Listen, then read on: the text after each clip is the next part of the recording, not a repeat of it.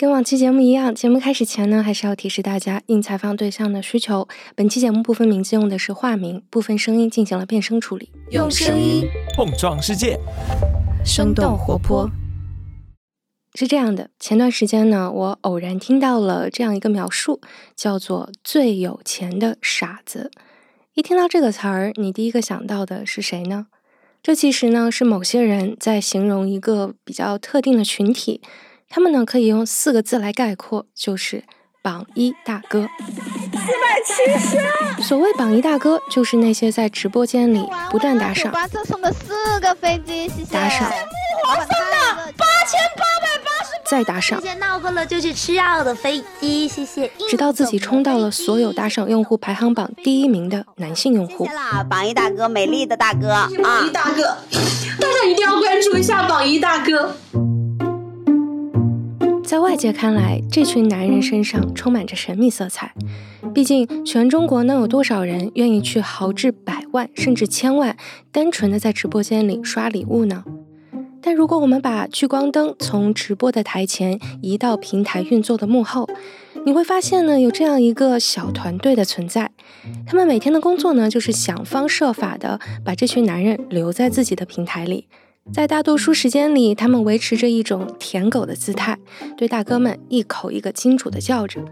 但偶尔，团队也会略带玩笑语气的把这些财大气粗的用户称作“最有钱的傻子”。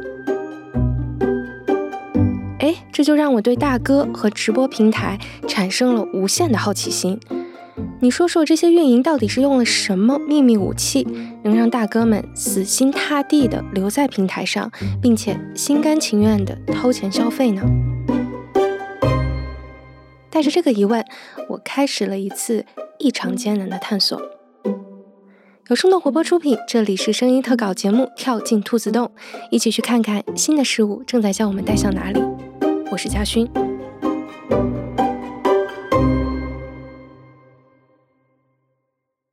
寻找答案的第一步，我想知道这些所谓的大哥们到底能在一个平台上打赏多少钱。我第二个大哥属于神豪级别，这是做过三年娱乐主播的小乐。他说的这个神豪，也就是神仙的神，富豪的豪，是对那些打赏金额极高的大哥的称呼。对他应该是百万级别的，而且他是在极短的时间内，两三个月内就刷了这么多。曾经在某一个平台的直播间里当过几次榜一大哥的富贵，对这种百万级别的神豪呢，已经看惯不惯了。毕竟在他活跃的那个圈子里，还有更豪爽的玩家。我记得好像那个平台最多有个是五千多万的，五六千万的都有。实际上，在各大直播平台的财报和招股书里，有着对大哥们的打赏金额更全面而且准确的统计。比如说呢，你肯定很熟悉的网易云音乐，去年呢，平台上的打赏用户一共贡献了三十七亿的营收，这就已经占到了公司总营收的一半以上。再比如说，规模更大的快手，去年用户们一共打赏了，你猜一下，三百一十个亿。对于这些数字，我跟富贵呢有着一样的感觉。现在这个直播行业的这里面的钱就太吓人了。而在这几十亿到几百亿的营收中，来自神豪级别大哥的贡献尤其重要。就是这一小部分人，他的占比非常之小，但是他单个人的打赏的数量是相当之高的。这是小张，他曾经呢在某个直播平台做过内容运营，在他的观察下，神豪大哥的打赏级别呢，至少得是百万、千万都是有可能对吧，但是不能再低了。这些用户呢，虽然分布在大大小小的平台上，但基本上都拥有着相同的特征：二十到四十岁，二三线为主的男性，然后更细的话，可能有。偏北方更多一点。一个给某个直播平台做风险管控的朋友私下告诉我，他服务的那家平台上的头部大哥以当地的拆迁暴发户和煤矿老板为主，反正就是一些按照他的话来说，有钱有时间但没地儿花钱的男人。而从数量上来看，这群男人呢也算得上稀有物种。小张。人数肯定没有百分之十，甚至都不一定有百分之一。就是说，一个相对来说比较大一点的平台，它的每日的活跃用户数可能有百万级别，但可能他的大客户一千都不到。OK，或许呢，你可以和我先来做一个简单的推算。比如说，在抖音上，最高等级的打赏用户呢，经常被叫做六十级神豪大哥。那一个用户能拿到六十级，就意味着他的打赏金额呢，至少得在两千万以上。那如果按照小张的说法，有一千个神豪大哥的话，这群人的总打赏金额呢，就有两百个亿。你自己品一品，这意味着什么？小张说：“对于平台呢，这群大哥的价值自然是不言而喻。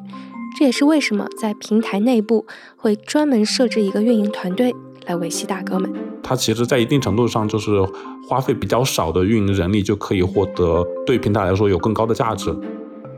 那么，平台到底会用一些什么样的方法把神豪大哥留下来，并且让他们持续稳定的贡献流水呢？”小张说，在他工作过的平台内部呢，有一个叫做大客户运营的团队，大概二十到三十人左右吧。这些人呢，有一半的时间都在做一些类似于二十四小时客服一样，就是实时的去关注大客户在平台的体验，以及他们反馈到的问题，去帮他们跟进解决。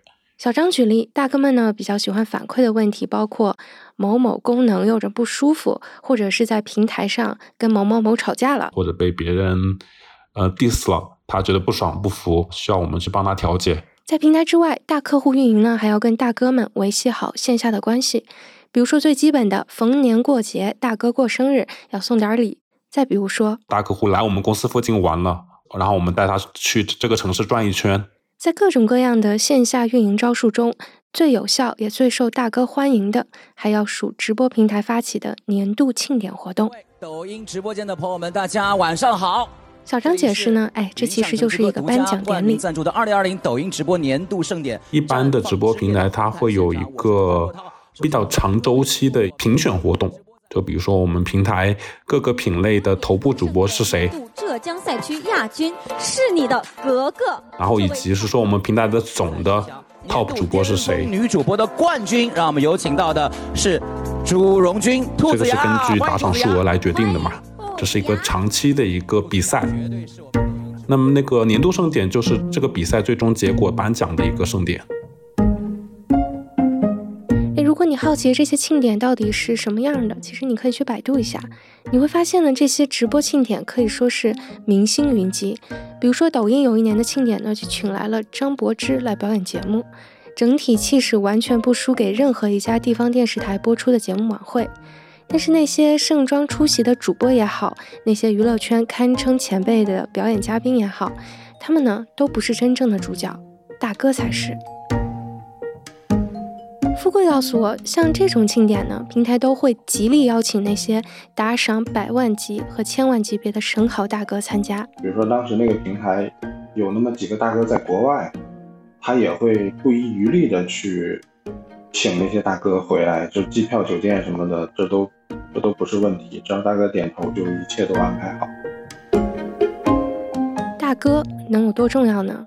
富贵记得有一次庆典呢，平台为了等一个大哥，甚至推迟了整场活动的开始时间。因为一个非常顶级的大哥在澳洲，然后飞机晚点了，还是大哥起来晚了，反正就是全场在等。大哥贡献了，估计那个平台。至少几个月的盈利吧。那我是组织者，我也等。我专门专门给他办一场都可以。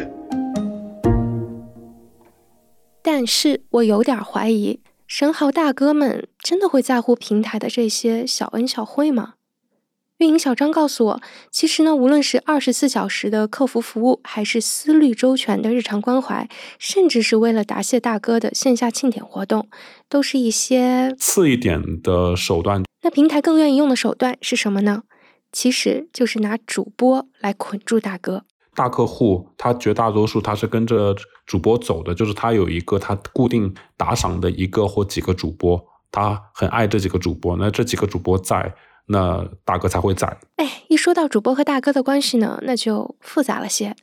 主播小乐告诉我，有些大哥来直播平台的目的呢，比较简单粗暴，就是为了给自己找小三儿、找情人。因为说实话，大部分的主播跟自己的榜一都是恋爱关系，这都是主播自己心甘情愿的。有了这层情爱的关系，就意味着平台只要留得住头部主播，也就能留得住那些神豪级别的大哥。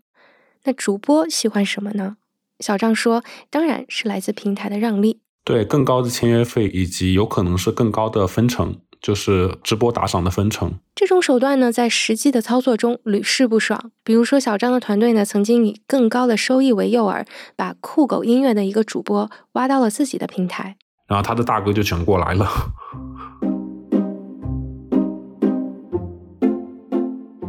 OK，我明白了，大哥呢喜欢美女，也喜欢被特别照顾和对待，但我总感觉平台是不是还得有大招呀？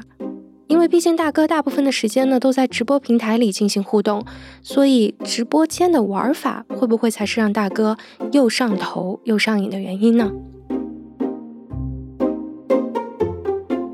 就是刚开始的时候，我给自己定位的是什么唱歌主播，这个是怡琳，她是香港大学社会工作与社会行政系在读博士。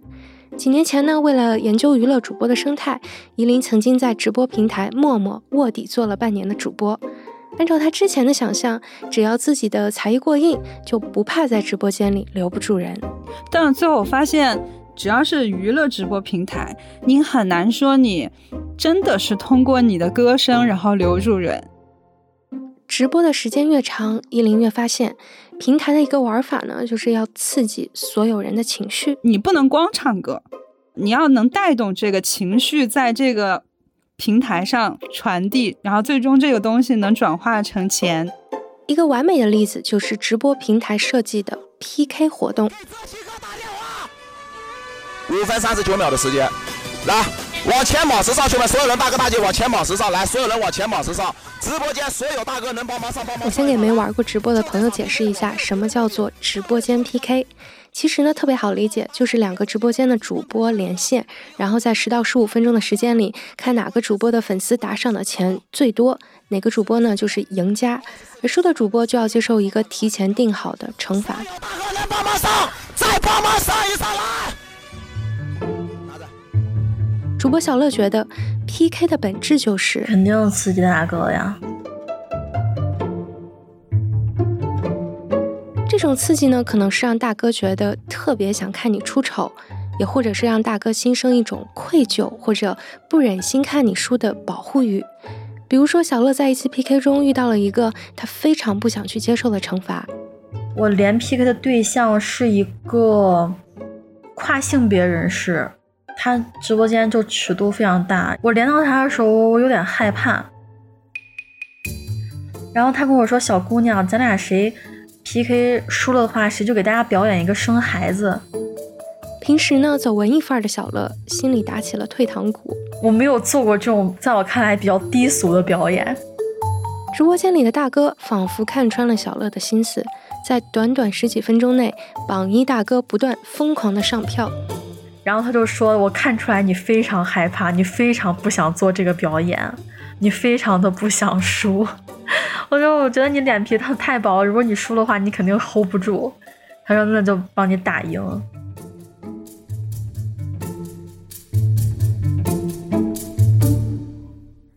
情感刺激最终转化成了真金白银，而对于大哥来说，付出呢也是有回报的。依林发现，在大哥的概念里，打赢一场 PK 赛就意味着可以在短时间里提高自己的等级和地位。比如说，经常支持依林的一个大哥，就非常享受这种赢的感觉。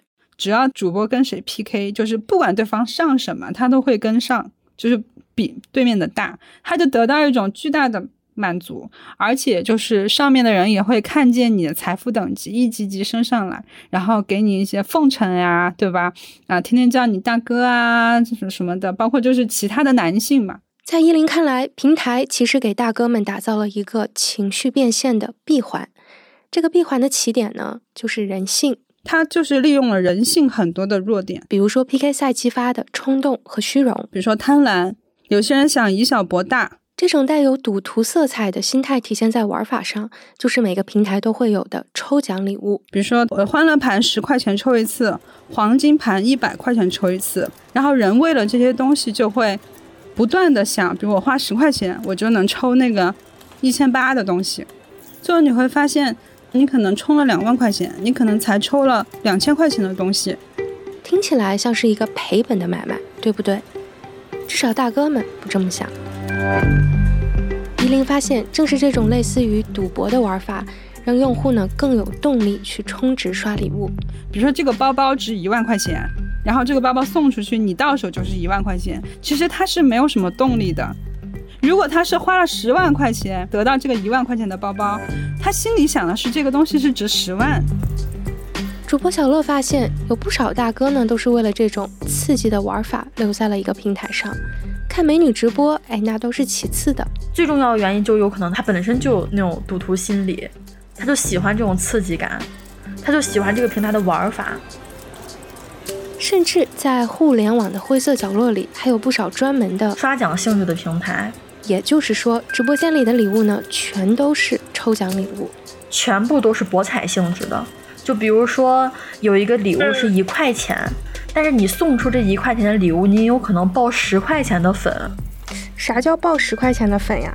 就像买彩票一样，你送出了一个一块钱的礼物，但是这个礼物有可能会让你中奖中十块钱。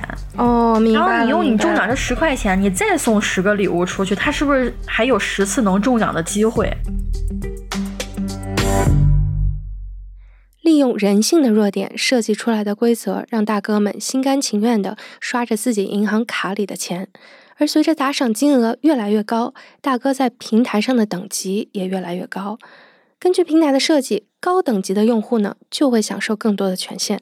比如说，小张举例，神豪大哥进入一个直播间的方式呢，就会让人觉得格外气派。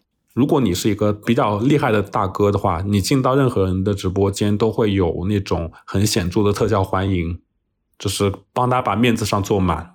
在主播小乐的观察中，这有些大哥呢，可能是开着一辆豪车进来的，然后有可能你是骑着一头麒麟进来的，有可能你是坐着一头龙进来的。而这些由十万、百万甚至是千万换来的直播间里的地位，又加持了大哥们情绪的刺激，变成了他们炫耀的成本。而这也就来到了闭环的最终步骤：夷陵。怎么样去完成我这个炫耀的这个过程呢？就是去给主播刷出去，然后主播也会奉承你，然后其他的玩家也会说啊，大哥好厉害。叮咚，闭环由此完成。然后大哥们继续朝着下一个“好厉害呀”开始了新一轮的走圈。小张总结：无论平台是用了什么样的设计，发明了什么样的玩法，利用了哪些人性的弱点，就归根结底就是通过让大哥爽的方式来帮平台自己赚钱嘛。不过话又说回来，大哥们到底是怎么想的？他们真的是抱着“老子好爽”的心态，一步一步走进平台设计好的消费圈套吗？还真不见得是这样。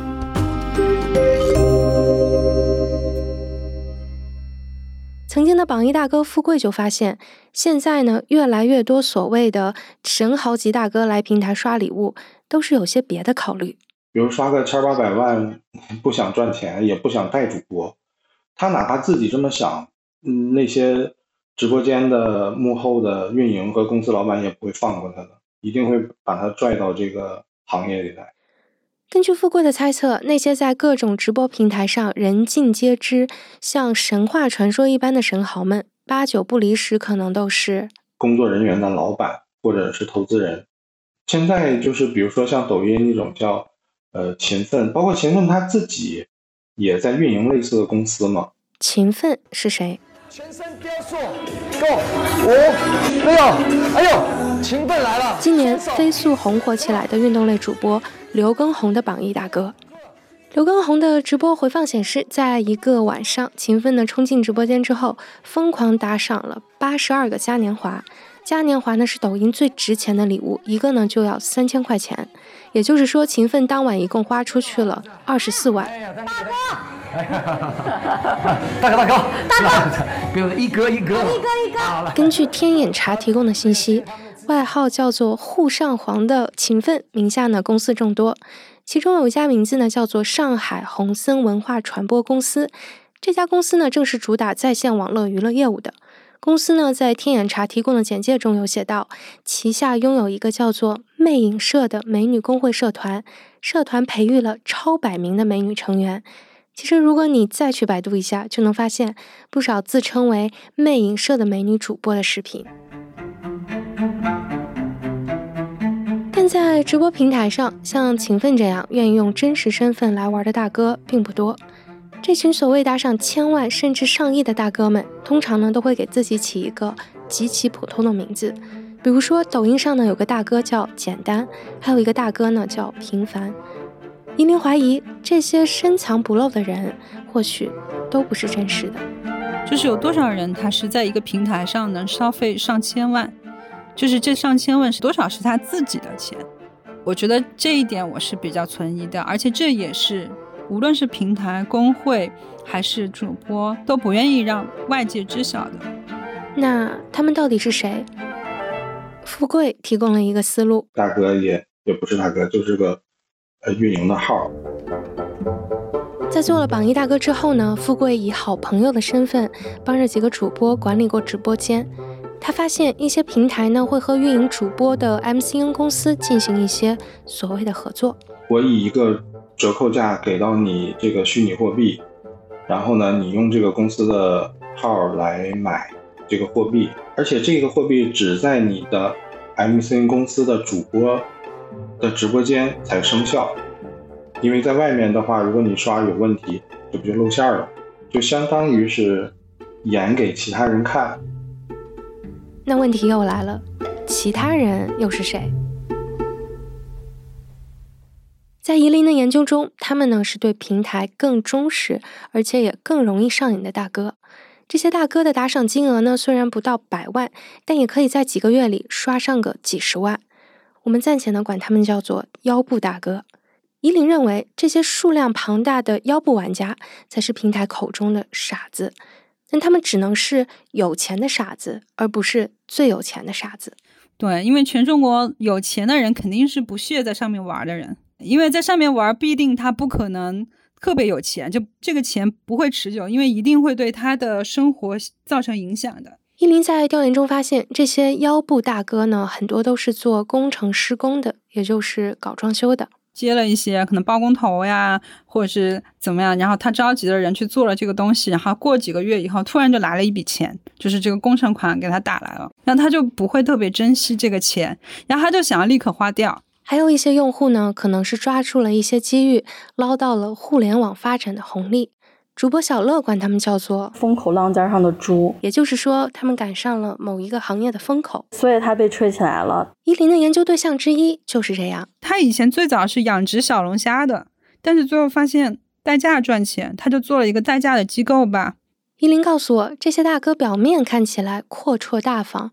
但往深里了解，你会发现他们是极其脆弱的。比如说，他们也不是大城市的人，然后他们本身也是好不容易在这个城市扎下根，但是就是说，他其实真正的线下的社交其实是很浅的，他没有办法融入到这个城市，享受这个城市带来其他的让他有归属感的一些功能。他们不仅身份脆弱，情感也很脆弱，他们很容易吃醋啊、伤心啊、愤怒啊。所以主播有个功能就是要哄着他们嘛，这个也可以理解为要不断的给这些大哥们一种及时而且亲密的反馈啊，哥哥不要走，明天再来哦，爱你哦 什么的，他就特别的满足。这些人呢，整天整夜的在直播间里消磨着时间，挥霍着快钱，也在平台上流传的各种神豪传说中幻想着下一个搞钱的路数，比如说哪儿哪儿哪儿的。土豪都在上面消费，然后消费了几百万，然后最后他们又合作做生意，然后他们又搞了一个工会，又挣了多少钱，然后谁谁谁又在上面炒比特币，又怎么样发达了？里面的人对这些东西都深信不疑，然后他们都非常崇拜某个神豪。英林发现，神豪这个兼具魔幻主义和英雄主义色彩的群体，对于腰部大哥来说呢，有一股强大的吸引力。他们很喜欢出现在神豪大哥支持的主播的直播间里，然后期待用刷礼物的方式让神豪看到自己。之前不是有一个在陌陌上叫徐泽吗？他领跑七大榜单，成为陌陌史上第一人。他是一个大主播，就是一个男主播，包括我直播间还有很多我认识的主播的直播间的男性玩家，他们都喜欢去徐泽那里送礼物。就是他们送给男主播的礼物，甚至高于女主播。刚开始呢，银铃无法理解一个男主播能激起大哥什么样的情绪变现呢？因为我们觉得，啊，好像女主播嘛，你可能以色示人吧，那所以男性给你很多礼物，什么？为什么你一个男主播有那么多？后来，夷陵的大哥们告诉他，是因为在徐泽直播间有非常多的大哥。老板，一位老板消费六百万。一位老板消费五百万，感谢了两位老板啊。然后大家都要在那个大哥面前刷存在感，就是他们认为这是一种男性交际的一个方式。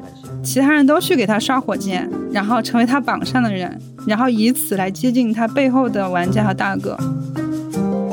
而这种接近神豪大哥的最终目的呢，是要把线上虚拟的关系转化为线下的关系，就是说。他们很多的玩家其实是希望资源互换的，然后这个互换可能从线上走向线下，有些才能完全的实现。哦，对了，就在不久前，这个被大哥追捧的主播徐泽，因为偷税逃税被罚了一个亿。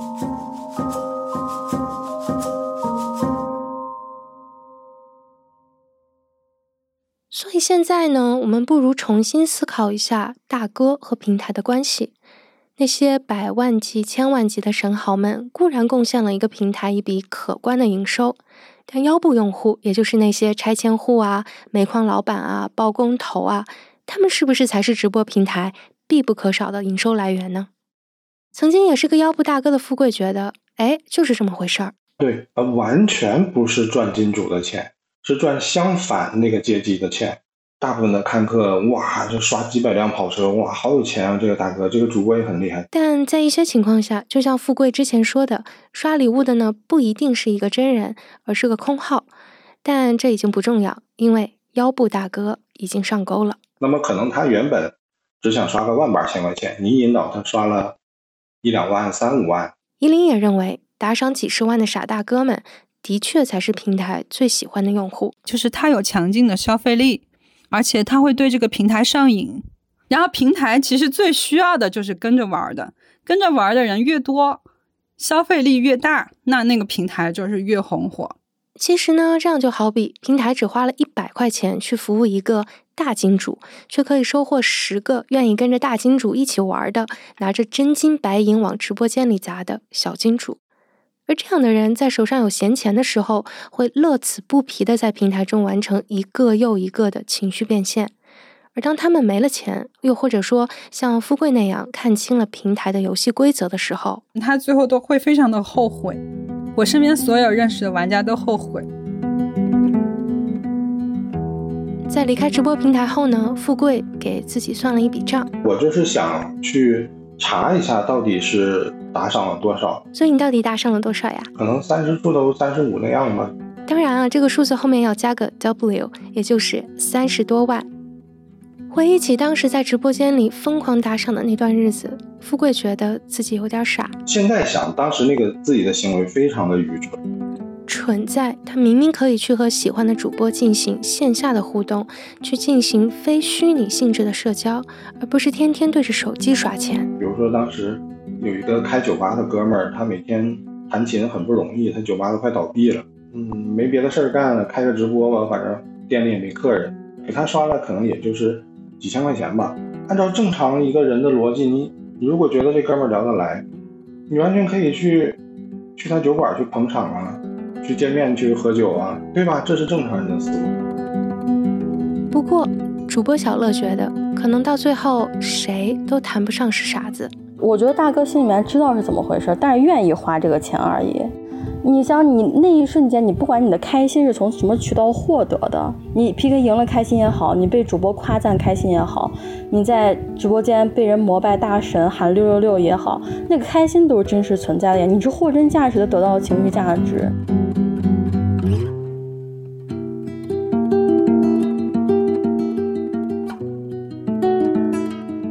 大哥呢是追求一瞬间的开心，有的一心想要运营关系，也有的想要尝试在平台上实现某种资源的互换。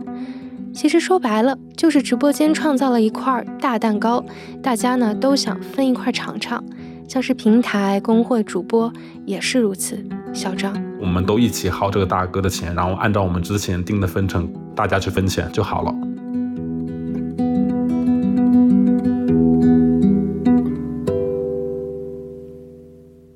寻找采访对象的过程中呢，我私信联系了不下十个，在抖音上已经达到六十级，也就是说至少打赏了两千万的大哥。遗憾的是，我只收到了一条回信，准确来说呢，是这个大哥助手的回信。我们简短的打了一个电话，对方让我叫他亮哥。亮哥呢非常谨慎，他强调不让我录音，还仔仔细细的盘问了公司的情况。在我巴拉巴拉巴拉介绍完之后，亮哥沉默了几秒，然后问我。你们都采访过谁？我说，哦，有一些北大、清华的教授，还有一些科技公司的 CEO 啊。亮哥叹了口气说：“这都不大行。”然后告诉我，你们要先去采访一下罗永浩呀、东方甄选呀，然后你再来找我们这种六十级的生蚝大哥。之后，亮哥让我写一个邀请函，重点说明他提供什么，他能得到什么。这句话仿佛是直播行业里的一种公关流行语言，从工会主播再到大哥，他们都很迫切的想知道做一件事情的成本和回报。我在邀请函里呢，如实写道：叉叉大哥会得到一个发声和说真话的渠道。发过去之后，亮哥呢就再也没有回复过我的信息。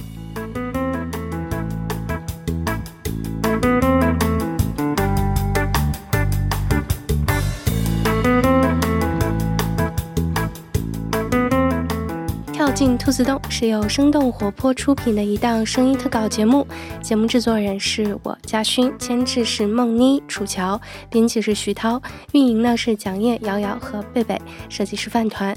如果你想知道更多节目的幕后制作花絮和大量无法放到节目中但仍然还挺有意思的小故事的话，请来订阅我们的 newsletter。你可以在 show notes 里找到具体的订阅方式。也欢迎你来关注生动活泼的微信公众号，声呢是声音的声，我们会把每期节目的内容整理成文字发到公众号上。那我们下期再见啦！